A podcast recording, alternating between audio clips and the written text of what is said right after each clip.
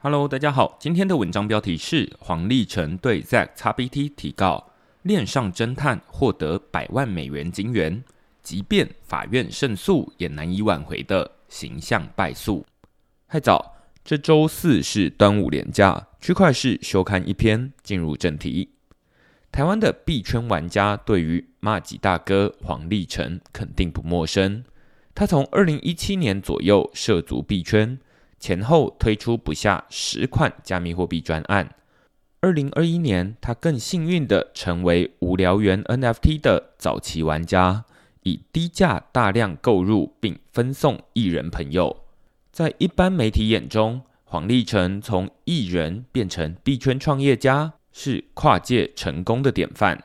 但币圈网友则戏称黄立成是大哥，暗讽他割韭菜。多数投资者敢怒不敢言。不过，美国网友 Zack XBT 在二零二二年贴出的一篇文章，却直接点名黄立成在二零一八年挪用宝岛金融专案的两万两千颗以太币，并牵扯出背后复杂的利益集团。这让黄立成相当生气，不仅肉搜出 Zack XBT 的本名。上周更于美国法院对他提起诽谤诉讼。只不过，Zack XBT 在币圈已经建立起相当的公信力，许多人纷纷捐款表达支持。目前，Zack XBT 的公开捐款钱包已经获得超过一百万美元的金元，可以说，就算败诉也不必烦恼。这篇文章讨论 Zack XBT 是谁。文章里写了什么，以及黄立成为何会提告？Zack XBT 是谁？可以从这幅 Beeple 在二零二二年的创作开始说起。图片后方长得像企鹅的角色，就是 Zack XBT 在推特上的头像，而前方窜逃的老鼠，则是暗指那些在币圈假借各种名义割韭菜的鼠辈。这幅创作叫做“无所遁形”。No place to hide。许多媒体认识 Zack XBT 是因为他常在推特分享链上数据的分析调查，但我会注意到他是因为他经常出现在 Gitcoin 和 Rachel PGF 募资的受赠者名单上。根据 Zack XBT 在 Gitcoin 的自我介绍，他说：“过去一年，我在推特上建立一个假名账号，揭露在币圈 NFT 领域发生的糟糕行为。”我研究过的主题包括内线交易、跑路事件、潜在行销以及其他不道德的行为。身为在上一轮牛市的受害者，我很能感同身受。但这些事件一再重演，现在我受够了，决定研究和记录那些偷偷摸摸的事情，希望能让人们认清真相，并增加产业透明度。最初我只是发一些推文，后来变成更长篇的推文，也曾经被彭博、Vice Media 跟纽约时报刊登报道。我的大部分时间都花在使用链上工具以及其他网络工具找出线索。我收到的所有资金将会用于设备升级、未来的法律费用，以及当成自己每天工作八小时以上所获得的报酬。到目前为止，除了在二零二二年一月底设立的捐款地址之外，我的工作都没有得到报酬。Zack XBT 的工作就像是私家侦探福尔摩斯，但他不是收到委托人付的钱才开始调查，而是自主办案，再将推敲的结果公诸于世，最终由社群自由捐款来评断他的付出是否有价值。目前，Zack XBT 的推特账号有四十一点六万人追踪，并收到约四百颗以太币的捐款。二零二二年，法国警方就曾依据 Zack XBT 整理出来的报告，循线逮捕了涉嫌网络钓鱼的五名嫌犯。Zack XBT 不只能协助警方破案，更踢爆许多游走灰色地带的割韭菜专案，例如带风向鼓励人投资垃圾币的 KOL。或是外表光鲜亮丽，实际上却危机四伏的 DeFi NFT 专案，挡人财路很危险，因此他在网络上始终都保持匿名，并仰赖加密货币捐款来维持运作。二零二二年六月，ZXBT 刊出一篇名为《被侵占的两万两千颗以太币与十几个失败专案》，马吉大哥黄立成的故事，揭发过去几年与黄立成相关的币圈专案背后不为人知的内幕。根据 ZackXBT 的调查报告，他说，二零一七年黄立成创立密银，并首度跨足币圈。密银是一个去中心化的社交媒体平台，透过平台的原生代币密银币直接奖励内容创作者。这是黄立成一系列专案的第一项。这些专案的团队成员相当神秘，道德问题令人质疑，而且还存在标准的炒作和抛售行为。二零一八年七月，黄立成和密营团队被发现，在币安的社群上币投票中作弊。上币投票的运作方法是持有一 BNB 等于一票，每个账户最多能投五百票，最终计算哪个币种能获得最多票。一位名为 Lucky 的用户找到了证据，称密营团队获得超过八万张选票，都是由两到三个地址来提供资金，有作弊的嫌疑。台湾币圈投资者对于密营肯定不陌生。回到二零一八年，加密货币还不普及，人们对挖矿也很好奇，却因为技术门槛不得其门而入。而当时主打社交挖矿的密银，等于是将人们每天都在用的社交平台，以及大家都很想体验的挖矿结合在一起。密银抓准机会发行密银币，并以代币奖励使用者在密银自建的社交平台互动。当时黄立成还引导部分一期直播主一起参与社交挖矿。正当人们都沉浸在研究社交挖矿跟探索背后代币经济的时候，密银宣布将登上全球最大的加密货币交易所币安。加密货币能登上币安是天大的好消息，代表币价准备要一飞冲天。但是，密银之所以能获得大量 BNB 持有者的选票支持，有可能只是自导自演的结果。ZackXBT 的报告指出，投票支持密银币上架的币安用户都是人头账户，连 BNB 选票都是黄立成透过另一项 ICO 专案，叫做宝岛金融，挪用两万两千颗以太币换来的。他说。二零一八年初，黄立成另外与台湾政治人物谢国良等人共同创立宝岛金融，这是一个资产管理平台。宝岛金融在四月完成天使轮的融资，募得两万两千颗以太币，之后又在五月的私募轮融资，募得另外两万两千颗以太币。但在完成募资的三周之后，宝岛金融的钱包就被领走了两笔一万一千颗以太币，一笔流向黄立成，另一笔则流向现任基隆市长谢国良的钱包。二零一八年六月，谢国良将一万零五百颗以太币转入币安账户，而黄立成则在六月及七月陆续将一万一千颗以太币分批转入不同币安地址。其中一个币安账号地址经常收到 FTX 交易所以及 Little Bond ETH 转来的资金，而 Little Bond ETH 不仅是 Cream Finance 的工程师，也曾经直接获得黄立成赠送的 BAYC 七零六六。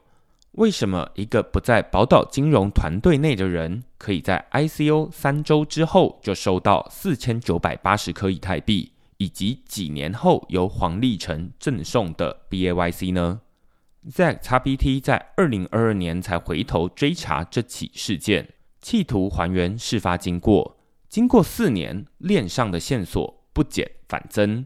例如，二零一八年黄立成收到来自宝岛金融的一万一千颗以太币之后，分别转入多个币安账户地址，但究竟这些账户是谁持有？当年没人知道，但有了后来的链上数据，就可以追踪这些地址常常跟哪些钱包里面有 ENS 域名来互动，再回推当年黄立成究竟是把以太币转给哪些人，再加上二零二一年无聊猿爆红，才更让 ZackXBT 确认 Little 邦的 ETH 与黄立成关系匪浅，黄立成不会乱送无聊元。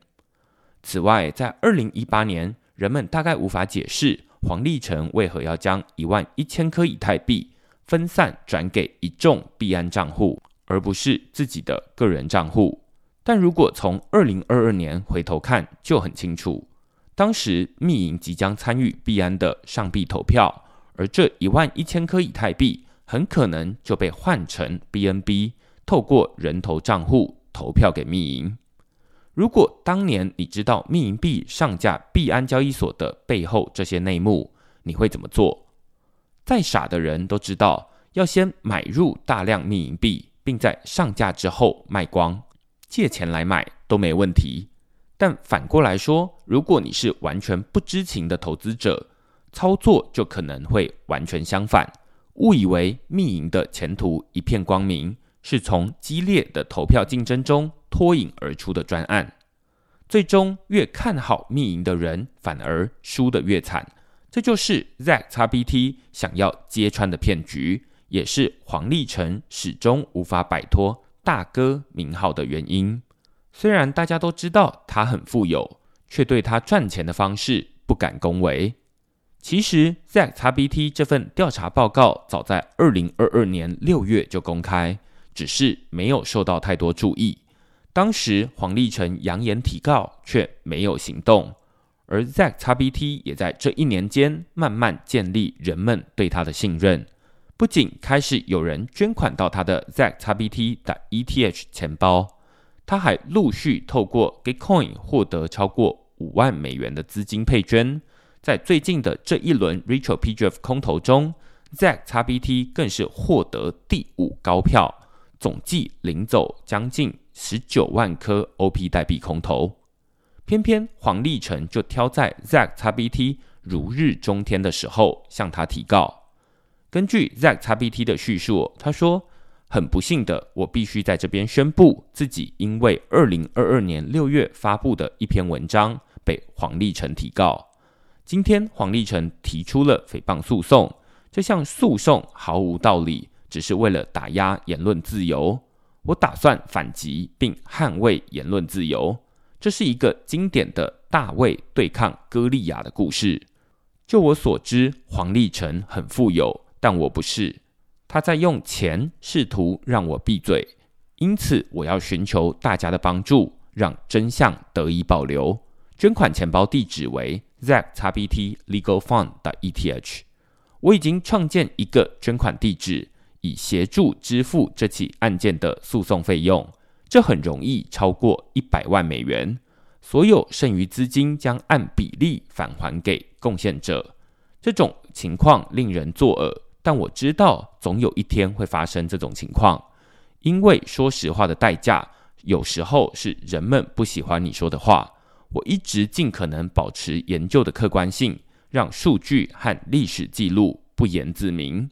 许多人可能早就已经看不惯黄立成的行事作风，他对正义的化身 （Zack XBT） 提告更成了导火线，演变成现在这出小虾米对抗大金鱼的局面。在社群带动下，人们纷纷捐款支持。二十四小时之内，捐款金额就达到八十万美元。在我写文章当下，更是已经突破了一百万美元。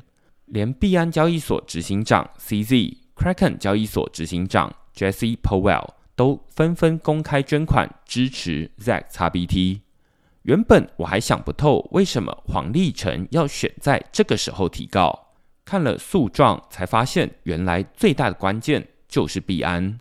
根据黄立成委任律师提出的诉状哦，他说，ZXBT 对黄立成的虚假描述已经传播给数百万人，加上被告拒绝撤回其虚假的指控，导致原告的声誉和在加密货币社群中的地位遭受重大损害。这也对黄立成当前的业务造成了重大的影响。并导致他失去了其他的商业机会。这些损失包括各种加密货币专案的价值大幅下跌，包括币安取消对黄立成专案之一的 Cream Finance 委托，导致其投票权跌出前二十一名，只能终止其验证节点，并使得专案价值大幅流失。此外，ZackXBT 对黄立成的虚假描述也导致原告的专案密银被币安交易所下架，造成数百万美元的损失。因此，原告要透过法律诉讼向被告索赔。看完这段叙述，再回头看 CZ 公开捐款五万美元给 ZackXBT，当年发生什么事，恐怕昭然若揭。我猜，以黄立成的财力，这些金钱损失大概不足挂齿。黄立成原本只是想透过诉讼泄愤，教训一下 ZackXBT 这只小虾米，没想到是误判情势，让自己被延上。或许那些已经捐款给 ZackXBT 的人，根本没详细看过那份调查报告，也不熟悉密银、宝岛金融这些专案。捐款者关心的不是那笔两万两千颗以太币流向何方，也不是当年黄立成如何操弄投票，而是想透过捐款表达一种态度，也就是小虾米也能战胜大金鱼。这才是深植在币圈参与者灵魂中的信念，也是驱动他们前仆后继捐钱的主因。在比特币的语境之下，小虾米就是中本聪。而大金鱼则是比特币要对抗的政府与金融体制。在这个案件里，法院最终的判决结果恐怕已经不太重要。社群对 ZackXBT 的支持力量越强，就等于人们对割韭菜的行为有多厌恶。即便黄立成胜诉，他的形象在人们的心中也已经被判败诉。